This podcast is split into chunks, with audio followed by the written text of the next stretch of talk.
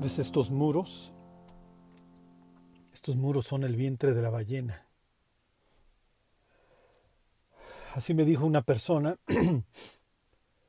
cuando predicaba yo en el reclusorio sur.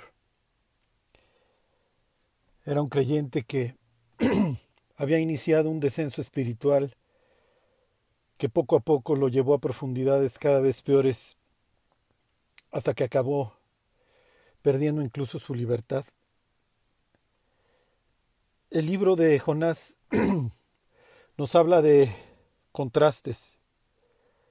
Hay quienes se levantaron, como lo hizo el rey de Nínive y el resto de los ninivitas, y hay quienes, como Jonás, y un reino del norte al que representa, que descendieron cada vez a profundidades peores. Desgraciadamente muchas veces así empezamos. Nos empezamos a enfriar poco a poco, empezamos a criticar a los de al lado y cuando volteamos, cuando volteamos estamos en el vientre de la ballena. Cuesta trabajo para muchos creyentes muchas veces meditar y darse cuenta dónde fue la vuelta equivocada de qué punto o en qué punto empezó el descenso. Y esto es lo que lo que narra este libro. La palabra descender se usa tres veces en el libro de Jonás y las tres veces se utiliza para hablar de él. Jonás recibe la orden, ¿se acuerdan? Vino palabra del Señor a la paloma hijo de Amitai. Eh, Amitai quiere decir verás.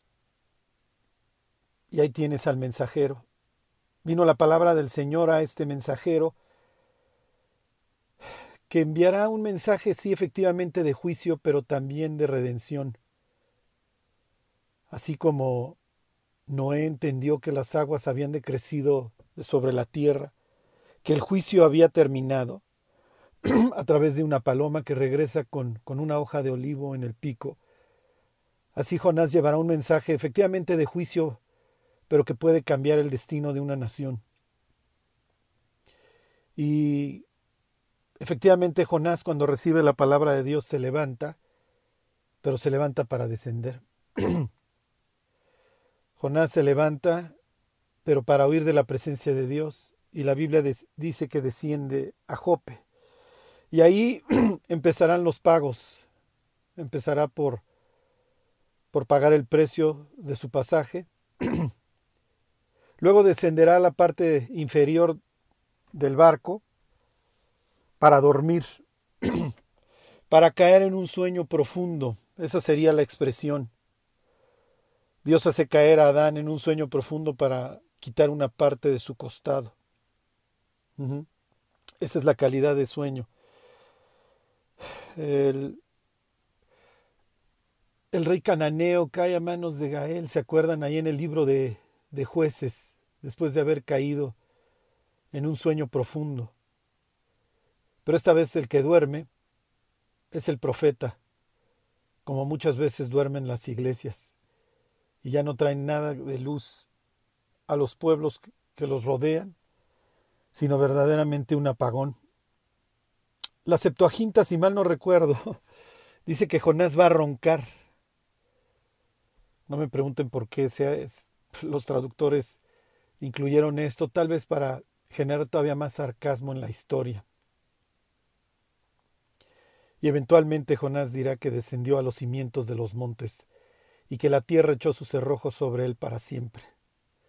Es una historia de descenso espantoso que lo contrasta con otros profetas y más adelante, más adelante te puedo decir dónde pudo haber aparecido Jonás. Más adelante en la historia, en esta historia de redención que va contando la Biblia. En el tribunal de Cristo, ¿sabremos a dónde pudimos haber llegado? Jonás, con un cuerpo perfecto, se va a estar estrellando contra las columnas del templo ya no se va a poder morir. ¿O ignoraremos para el resto de la eternidad lo que pudo ser? Uf. Mientras, mientras Jonás desciende, la Biblia lo contrasta con, el, con Moisés que, que ascendió. La semana pasada, y les termino de dar este contraste con, con Moisés, y luego les presento el contraste que hace la historia con Elías. Jonás desciende y por el otro lado, cuando lees el Éxodo, Moisés se la vive ascendiendo, sube al monte, sube al monte, desciende y diles, sube al monte, desciende y diles. Y cuando Moisés está recibiendo las instrucciones para, para hacer el tabernáculo, ¿se acuerdan? La, la obligación es que lo copie tal cual. Israel se pierde, y no me refiero geográficamente en el desierto, hacen el becerro, y si recuerdan, a diferencia de un Jonás que lo único que quiere es juicio, Moisés intercede por el pueblo y apela no a su propia dignidad, ni a su propia reputación, sino a la de Dios y al pacto que había hecho con los patriarcas. Y Dios se detiene, Dios detiene el castigo. Y luego, ya que ver, cuando bajaba y ve el desastre que está haciendo Israel, tira las tablas, le dice Dios en el Éxodo 34, en el versículo 2, dice, prepárate pues para mañana y sube de mañana al monte de, Sinaí y preséntate ante mí sobre la cumbre del monte.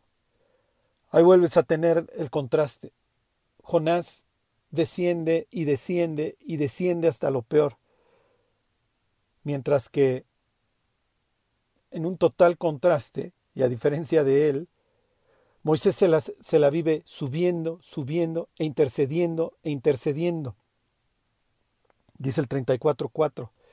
Y Moisés alisó dos tablas de piedra,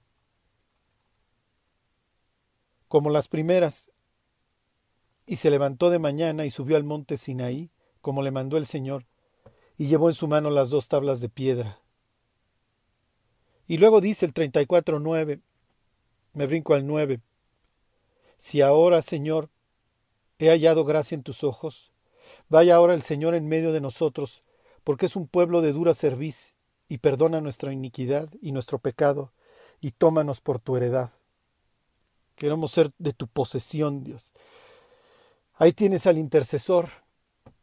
Obviamente esto le va a dar un lugar especial a Moisés en la historia de Israel. los intérpretes de la Biblia muchas veces, de alguna forma u otra, pues nos gusta ensalzar o darle realce a ciertos pasajes. Y les voy a leer unos versículos del libro de Deuteronomio que muestran pues lo que Dios piensa de Moisés. Eventualmente Moisés fallará y este pero Dios conoce el corazón de Moisés. Dios le ordena a Moisés en alguna ocasión, poco tiempo después de la salida de Egipto, que golpee una piedra porque no hay agua para beber. Y Dios, perdón, y Moisés, como es obediente y que se la vive haciéndole caso a Dios, va y golpea la piedra y sale agua.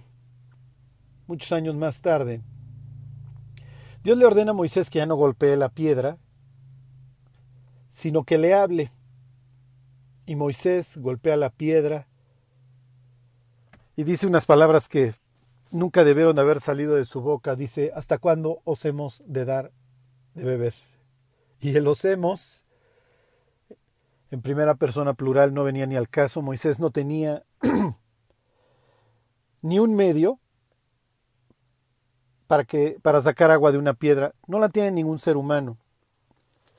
Y esto trajo un juicio sobre Moisés, porque hasta cierto punto Dios le dice a Moisés, Moisés ya no te siguen, ya no me siguen a mí, te siguen a ti. y no hiciste bien al no darme gloria en el milagro de la peña. Dios fue fiel. Dios fue fiel y brotaron las aguas. Imagínate al pobre de Moisés golpeando la piedra y que no saliera nada y, y diciendo hasta cuándo os hemos de dar de beber. Pero así como Moisés tuvo cuidado de la reputación de Dios, Dios fue fiel a Moisés, tuvo cuidado de la reputación de él. Se, se, aventó ese oso y pues ni modo. Moisés ya no podía introducir al pueblo a la tierra prometida. Así que cuando termina la vida de Moisés, en el libro de Deuteronomio, capítulo 34, Dios le dice a Moisés que suba, para variar a un monte, y que desde ahí le va a enseñar la tierra prometida. Les leo el capítulo 34.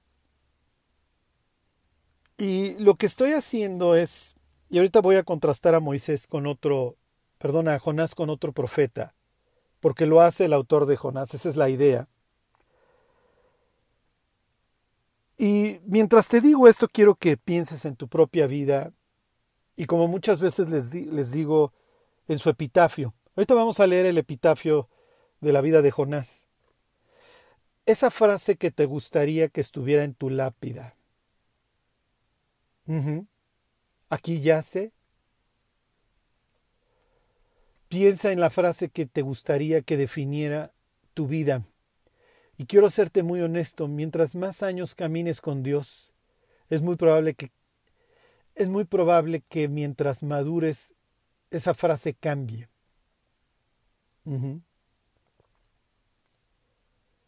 Fíjense, dice Deuteronomio 34.1, subió Moisés de los campos de Moab al monte Nebo, a la cumbre de Pisga, que está enfrente de Jericó, y le mostró Jehová toda la tierra de Galad, hasta Dan, todo Neftalí, y la tierra de Efraín y de Manasés, toda la tierra de Judá, hasta el mar occidental, el Negev, la llanura, la vega de Jericó, ciudad de las palmeras, hasta Zoar. Y le dijo Jehová, Esta es la tierra de que juré a Abraham, a Isaac y a Jacob, diciendo, A tu descendencia la daré. Te he permitido verla con tus ojos, pero no pasarás allá. ¿Te imaginas? Han sido muchísimos años desde que Moisés mató al egipcio. Han sido ochenta años. Pocos minutos antes de morir, Esteban cuenta acerca del Éxodo, ahí en el capítulo, si mal no recuerdo, siete del libro de Hechos. Y una de las cosas que menciona es que Moisés entendía que Dios lo había llamado. El problema es que Moisés no estaba listo para guiar a una nación. Así que Dios lo prepara durante 40 años. ¿Se acuerdan? El libro de Hebreos dice que Moisés rehusó llamarse el hijo de la hija de Faraón. Moisés, Moisés creció en el palacio. Moisés tiene una cosmovisión egipcia. Para los egipcios, si recuerdan la historia, el trabajo de pastores es infamante. Y Moisés se dedica a pastorear ni siquiera un rebaño propio, las ovejas de su suegro, cuarenta años. Cuarenta años Dios prepara a este hombre. Y una vez que está preparado, por poco lo matan cuando va a empezar la historia, ¿se acuerdan? Ver es un esposo de sangre cuando las, cuando las gentes tienen poquito leyendo la Biblia. Esta es una de las preguntas que siempre sale cuando Dios sale de la posada ahí para, se lo encuentra ahí cerca de la posada para matarlo. Pero bueno, Moisés pone en orden su casa, pone en orden su vida, lleva un entrenamiento de 40 años se enfrenta a Faraón y 40 años va a guiar a su pueblo. Es un camino de 80 años. Imagínate todas las emociones que están pasando por el corazón y el alma de Moisés mientras ve la tierra prometida desde el monte Nebo. Y les leo cómo termina la vida de Moisés. Dice el 34.6. Y lo enterró en el valle. ¿Quién lo enterró? lo enterró Dios. Ahora, el problema que se encontraron los judíos cuando leían estos siguientes versículos del 6 al 12 era la pregunta de, bueno, ¿y esta parte quién la escribió? Digo, la plática es privada entre, entre Dios y Moisés. Y luego Dios lo entierra ahí. Dice, y lo enterró en el valle en la tierra de Moab, enfrente de Bet Peor, y ninguno conoce el lugar de su sepultura hasta hoy. Entonces nos queda claro que ni siquiera Josué estaba ahí, porque pues, tampoco Josué conoce el lugar de su sepultura. Era Moisés de edad de 120 años cuando murió. Sus ojos nunca se oscurecieron, ni perdió su vigor.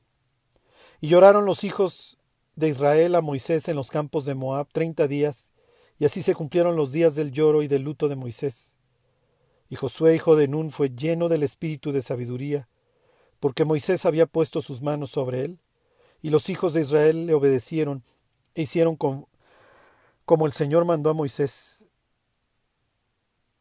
Y nunca más se levantó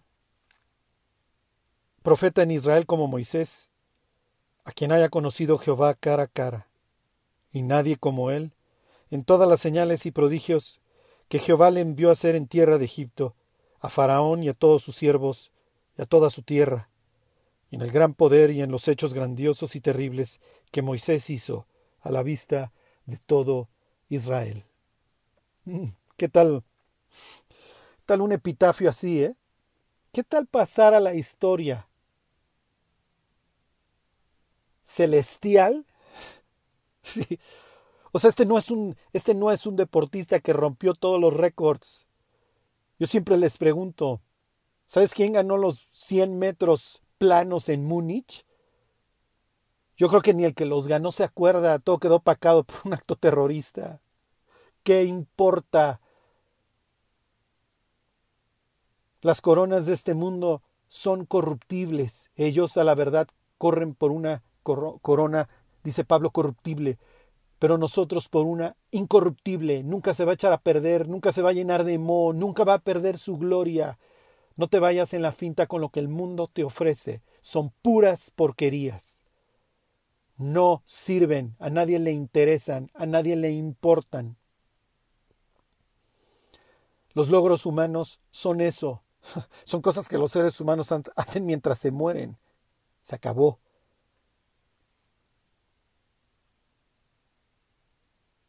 ¿Qué tal este epitafio, eh?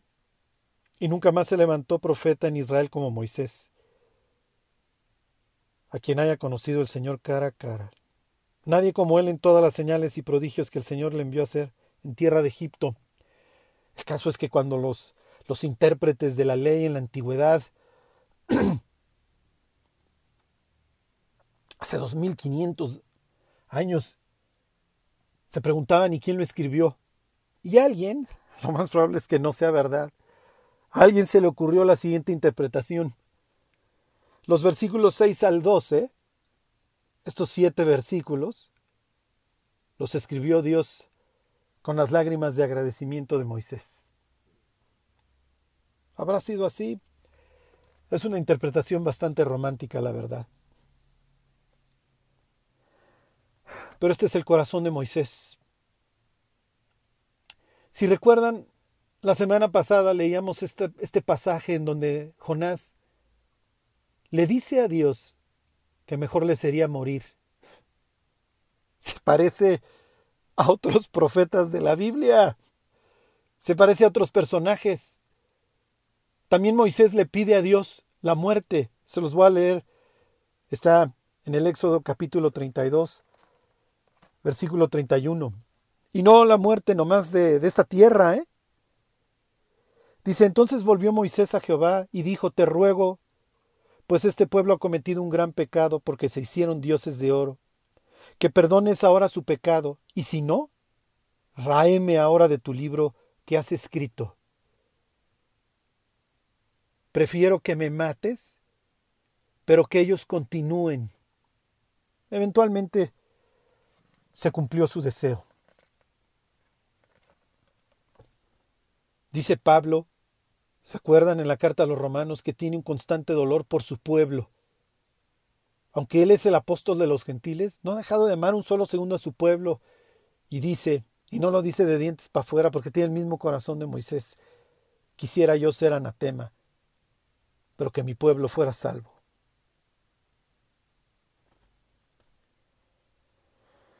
Bueno, Jonás posteriormente también subirá a un monte, pero no para proclamar la gloria de Dios ni interceder por ningún pueblo, sino para disfrutar su juicio. Juicio que, como saben, nunca llega a Nínive.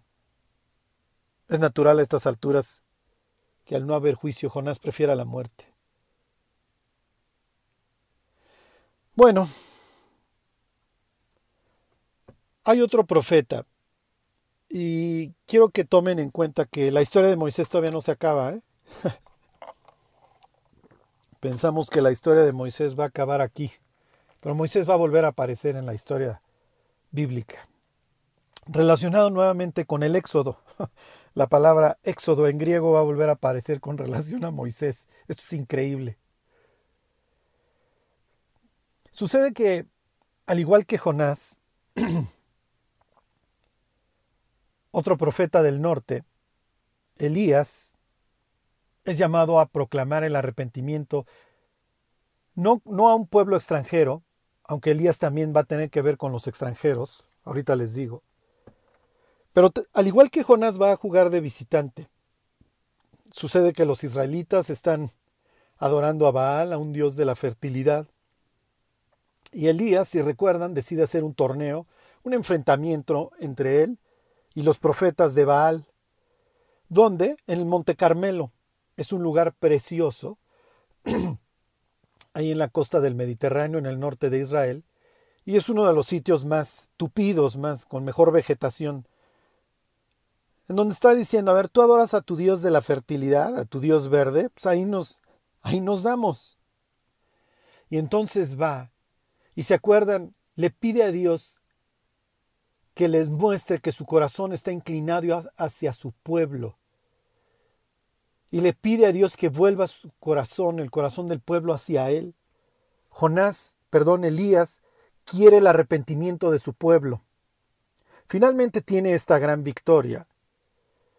Y la noticia llegará a oídos de los reyes, en este caso el tontito de Acab y su brutal mujer, a quien ahora en los estudios de Apocalipsis nos encontraremos ahí en Tiatira, por lo menos una gran representante de ella. La noticia llega a oídos de Jezabel. Y vuelve a haber un contraste.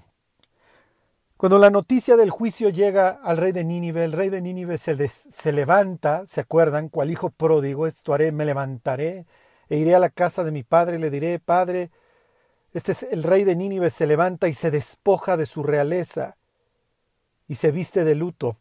Aquí en el norte de Israel, las noticias no tienen cual ninguna similitud en el efecto. Aquí cuando llega la noticia de del mensaje de Elías de arrepentimiento y del torneo este que tiene contra los sacerdotes de Baal es vas a ver si mañana tienes todavía tu cabeza sobre tus hombros, Elías. Y que Jezabel te dijera eso no eran buenas noticias. Así que Elías se dedica a correr.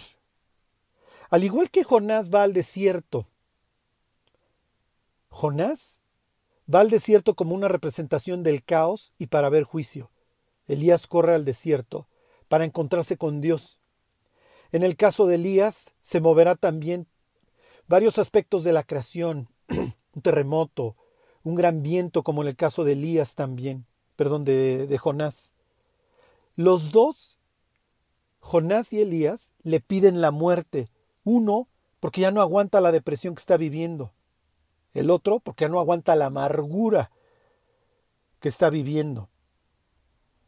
A ninguno de los dos le contestan esta oración de forma afirmativa, lo cual en el caso de Elías produce un futuro. Ambos buscan la sombra. A los dos los reconfortan en su desesperación en el desierto. A Jonás se acuerdan con una calabacera, con esta planta para que ya, a ver, Jonás, ten sombra, a ver si en este tiempo ya, maestro, le bajas dos rayas a tu amargura. Es increíble que, que el libro de Jonás dice que oró a Dios ahí en el capítulo 4 y Dios le contesta, Jonás, ¿te pareces a Moisés? Le hablas y, y, te contesta. O sea, tienes conversaciones con Dios. Esto es increíble. En el caso de Elías ya no puede. También busca la sombra, él debajo de un enebro. Y cuando despierta, un ángel lo, reconforta, y le, ahí está tu alimento, Elías, y levántate porque largo camino te resta. Ambos tienen un periodo de 40 días. Ambos oran a Dios y Dios directamente les contesta. Ambos tienen un mensaje para reyes extranjeros, ¿se acuerdan? A Elías le toca ir a ungir a Hazael, el rey de Siria. Uno sufre por la falta del arrepentimiento, el otro sufre por el arrepentimiento. Esto es increíble. Esto es ridículo. Elías pide la muerte porque vive en una depresión espantosa viendo la apostasía de su pueblo. Jonás pide la muerte porque está viendo el avivamiento nacional más grande en la historia. A unos, a uno lo odian los reyes. Al otro lo más probable es que lo adoren. Y no me refiero en un sentido malo. Lo más probable es que lo estimen, que lo amen.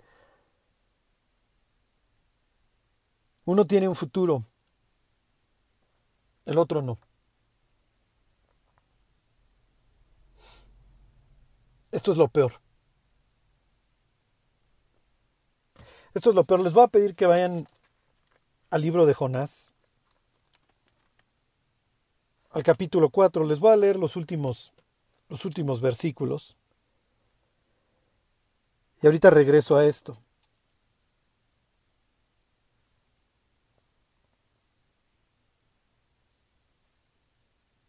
Fíjense, en el 4.8 dice, Jonás está ahí en su enramada, ¿se acuerdan? En su suca.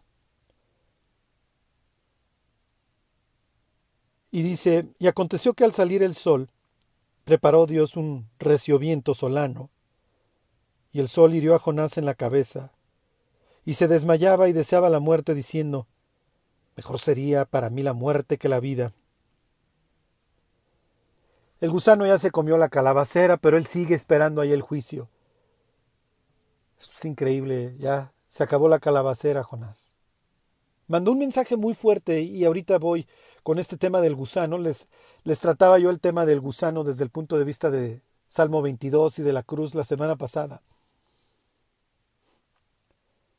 Pero tiene otro mensaje que Jonás entiende perfectamente y que se va a cumplir unos pocos años después de esta historia en, en la vida del pueblo de Israel. Y ahorita se los digo. Les quiero hacer el contraste este hablando de que la vida de Jonás ya no tiene futuro. Les voy a leer el 4.2. Lloró a Jehová y dijo, Ahora, oh Jehová, ¿no es esto lo que yo decía estando aún en mi tierra? Por eso me apresuré para huir a Tarsis, bla, bla, bla.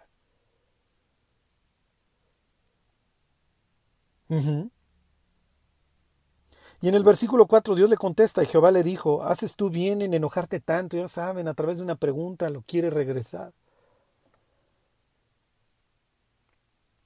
Donde quiero que vean la distinción es en estas palabras, les vuelvo a leer el 4.2, y oró a Jehová y dijo, bla, bla, bla. En el 8, en el último renglón, dice Jonás, bueno, Dice, y se desmayaba y deseaba la muerte diciendo, mejor sería para mí la muerte que la vida. No está orando. Jonás ya está hablando consigo mismo. Ya no quiere hablar con Dios. Y las siguientes palabras que salgan de la boca de Jonás hacia Dios ya es berrinche. Es prácticamente un ya, déjame en paz. Les leo el 9. Entonces dijo Dios a Jonás, ¿tanto te enojas por la calabacera? Y él respondió, mucho me enojo hasta la muerte.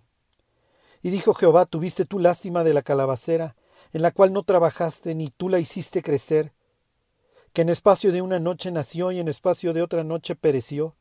¿Y no tendré yo piedad de Nínive, aquella gran ciudad, donde no hay más de ciento veinte, donde hay más de ciento veinte mil personas que no saben discernir entre su mano derecha y su mano izquierda y muchos animales? Ok, vamos a Jonás 5, denle la vuelta a la página. Oh, oh, no hay Jonás 5. No hay nada más. No hay nada más que decir. No hay nada. No hay futuro. ¿Ya? Las últimas palabras de Jonás son mucho me enojo, hasta la muerte. No hubo futuro, Jonás. No hay nada más. Tan tan. Les voy a ser franco. La primera vez que leí el libro de Jonás, me fascinó la historia. Digo, todos, la, mayoría de las personas en el mundo, de alguna u otra forma, por, por Pinocho o por Moby Dick o por lo que tú quieras, hemos escuchado algo relacionado con Jonás, con un tipo que viajó dentro de un pez. Pero yo sí le di la vuelta a la página esperando a ver qué pasaba. Por eso cada vez que predico acerca de Jonás o le cuento a alguien de Jonás, le pido que dé vuelta al capítulo 5. A Elías, a Elías le queda mucha vida.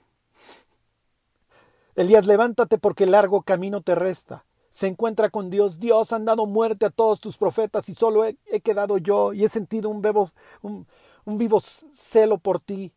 ¿Y qué le re responde? ¿Se acuerdan? ¿Y qué dice la respuesta divina? Han quedado siete mil que no han doblado su rodilla ante Baal. Así que continúa tu camino, ve y unge a Jehú por rey de Israel, ve y unge a Hazael por rey de Siria y ve y levanta un gran discípulo como Eliseo. La historia, tu historia, Elías, y tu legado continúa. Tu vida, Elías, tiene un sentido. Y cuando partas de este mundo, y literalmente partas, porque no te voy a contestar tu oración de matarte, te voy a llevar en un carro al cielo. Tus discípulos, como Eliseo, etcétera, continuarán tu legado. Tu vida, tu vida, Elías, no ha sido en vano. Tienes un futuro, no solo para esta vida, sino para la que sigue.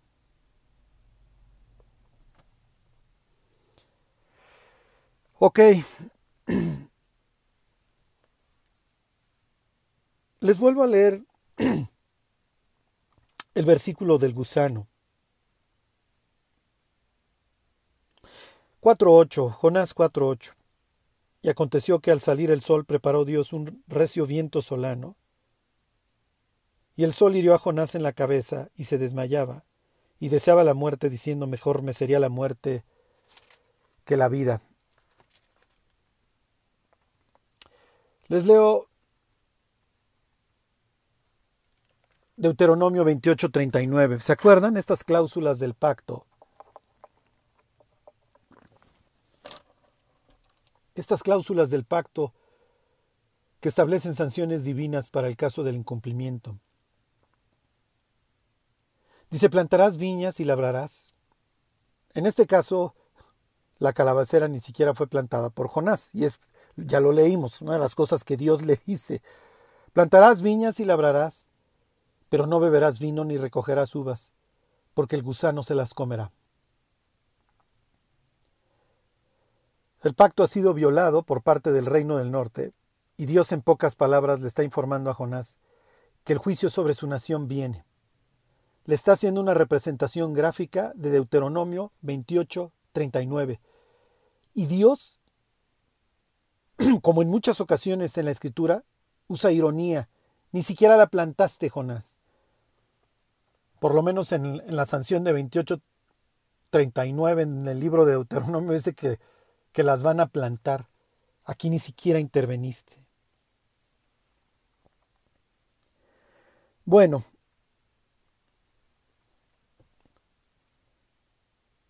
le dice Dios a Jonás, ya leímos el berrinche en el 9 y en el versículo 10 le dice, ¿tuviste tú lástima de la calabacera en la cual no trabajaste, ni tú la hiciste crecer?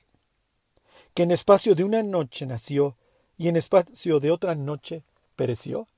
¿Se acuerdan que para estos momentos, se los decía yo la semana pasada, Jonás ya se alegra de cualquier tontería, de cualquier babosada, y se enciende en enojo por cosas importantes. Y no me refiero que se encienda en enojo en un buen sentido. Su enojo es grande por el avivamiento en Nínive. Y su alegría es grande cuando le traen tantita sombra, cuando tiene más likes, cuando, cuando le pone pulgares hacia arriba en su selfie. No está totalmente extraviado. Y le dice, a ver, a ver, Jonás, es que en serio, vamos a hacer un último intento a ver si puedes pensar, a ver si todavía te sirve el hámster dentro de ese cráneo. ¿Tuviste lástima de una planta? Y piensa hoy en el, en el hipócrita del ser humano. El mundo se está desmoronando. Las cosas que un ser humano le es capaz de hacerle a otro los secuestros, las desapariciones, las masacres. Ya olvídense de la guerra bacteriológica, era la cereza del pastel. Y los seres humanos preocupándose. Y digo, yo, no digo que salgamos a quemar llantas, pero preocupándose por las ballenas. Esto es increíble, las almas están yendo al infierno. Y miren, ese es el mundo. El problema es cuando la iglesia empieza a caer en este tipo de sandeces.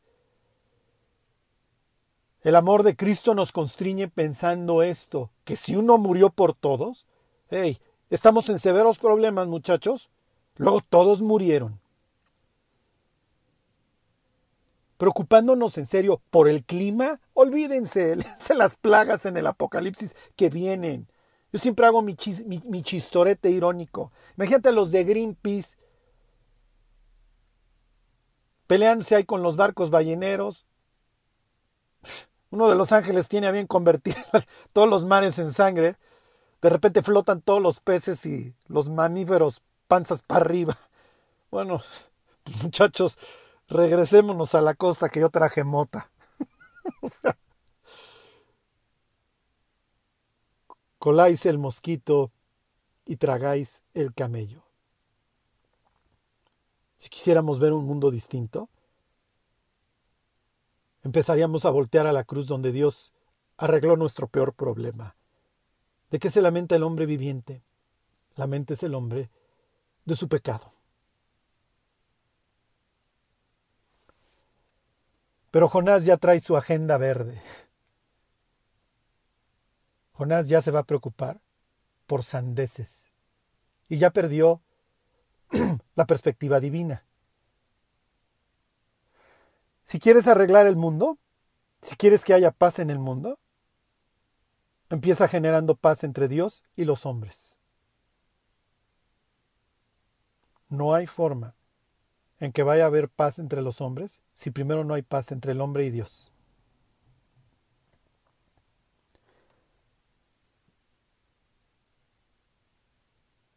Y le dice Dios, versículo 11, a ver, a ver, Jonás, tú tuviste lástima de una planta, ¿no?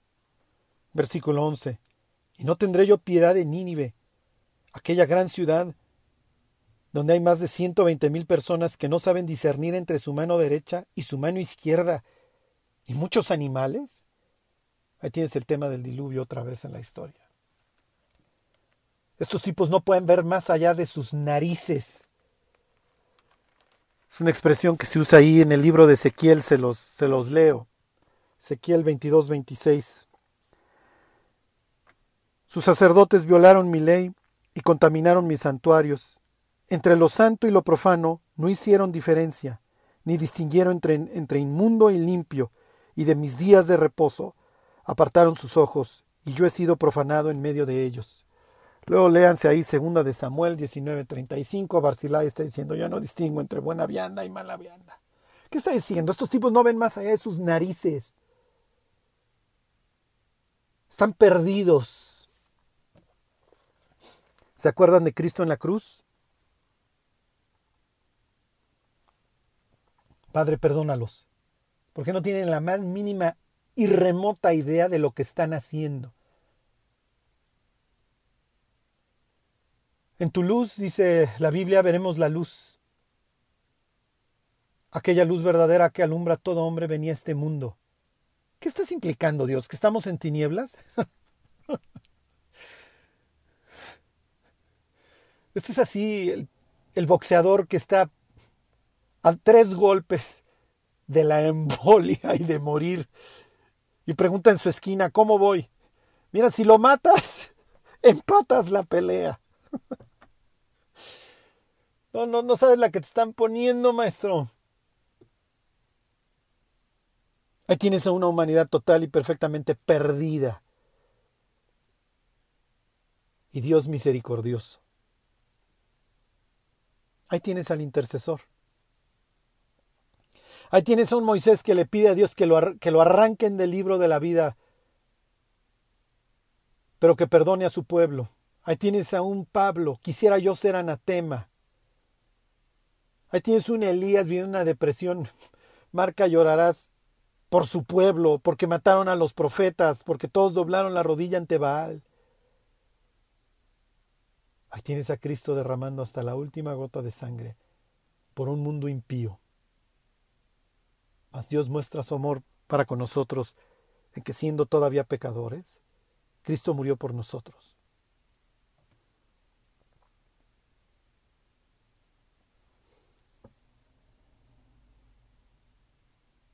Uno de los aspectos más relevantes del libro de Jonás es que revela el corazón misionero de Dios. Y los incas y los aztecas, si es necesario llevar al misionero en ballena, en ballena lo llevo. Ahí está el libro de Jonás.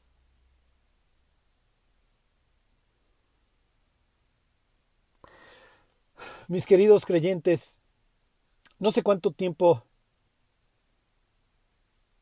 le quede a esta historia antes de que Cristo regrese. Pero los nubarrones ahí están. ¿Y mientras? Y mientras a nosotros se nos ha encargado el ministerio de la reconciliación. Si estás en Cristo eres una nueva criatura y las cosas viejas pasaron, todas fueron hechas nuevas. Eres una nueva creación. Y ahora tienes en tus manos el poder que alguna vez tuvo Jonás en las de él. Tienes este poder para hacer que el ser humano se reconcilie con Dios. Dios tiene este efecto de amalgamar. Les voy a leer Lucas 6:15, dice, está hablando de, dando nombres de, de cuatro de sus discípulos, Mateo, Tomás, Jacobo hijo de Alfeo, Simón llamado Celote. no, no me, no me imagino las reuniones de oración. Mateo cuidándose a ver a qué hora le corta una oreja a Simón. Mateo y Simón, ambos son judíos, ambos pertenecen a dos mundos total y perfectamente distintos. Simón tiene todas las justificaciones para odiar a Mateo. Mateo es un vendido al imperio romano. Mateo es un vendido que se aprovecha de la miseria de la conquista romana y lucra con ella. Simón es un tipo que se ve a sí mismo como un Fineas moderno. Hay que traer el reino de Dios con la espada.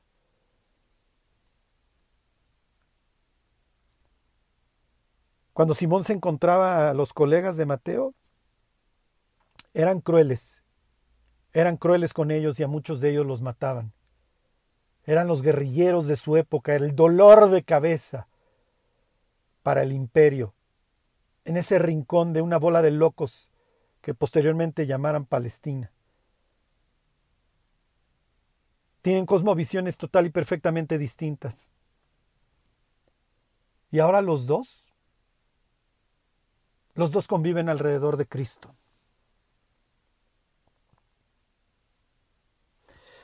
Te voy a leer un versículo increíble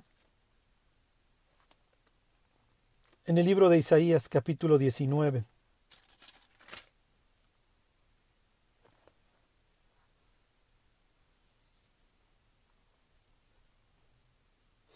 Diecinueve veintitrés.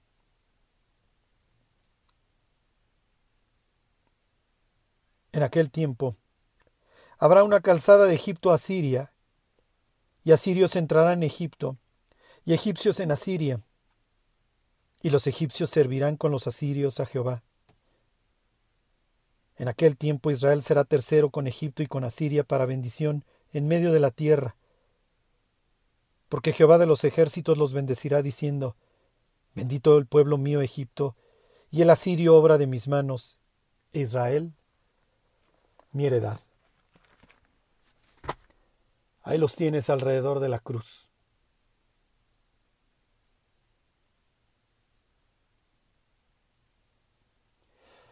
Y termino, léanlo luego, está en el capítulo 9 del Evangelio de Lucas. Jesús sube a un monte. Qué raro, ¿ah? Para estos instantes. Lleva a tres de sus discípulos y ahí se transfigura. Y se aparecen quienes. sí, sí, sí. Moisés y Elías. Y hablan de su partida. La palabra en griego es éxodo. De su partida a Jerusalén.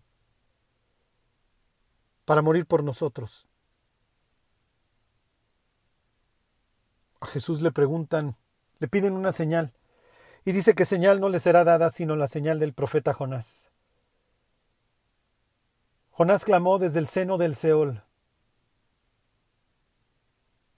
Cristo murió y resucitó. Y esto de resucitar en sentido figurado no es algo extraño para la Biblia, ¿se acuerdan? La carta a los Hebreos dice que Isaac, en sentido figurado, resucitó de entre los muertos. En sentido figurado, Jonás resucitó de entre los muertos, pero se acuerdan, su actitud nunca cambió. Pero esto le permite a Jesús emplear a Jonás para hablar de la resurrección y luego añadir que la generación de Nínive se levantaría contra esa generación, porque ellos se convirtieron a la predicación de Jonás, una predicación que en el original hebreo tiene cinco palabras,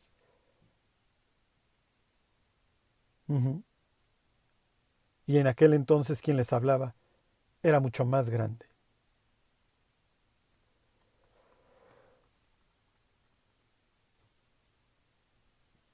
Reconciliaos con Dios, ¿se acuerdan? Bueno, para variar el tiempo vuela cuando la estás pasando bien. Te decía yo que para Elías y para Moisés todavía había un futuro. Ahí estaban, en el monte, hablando con Jesús. Los representantes de la ley y los profetas. Los dos que quisieron morir. Bueno, que no nos pase, que no nos pase como al reino del norte, un reino que despreció todas las cosas que Dios le había dado y acabó siendo arrasado. que nuestra vida valga la pena esta porque tiene influencia para la que sigue. Que Dios los bendiga.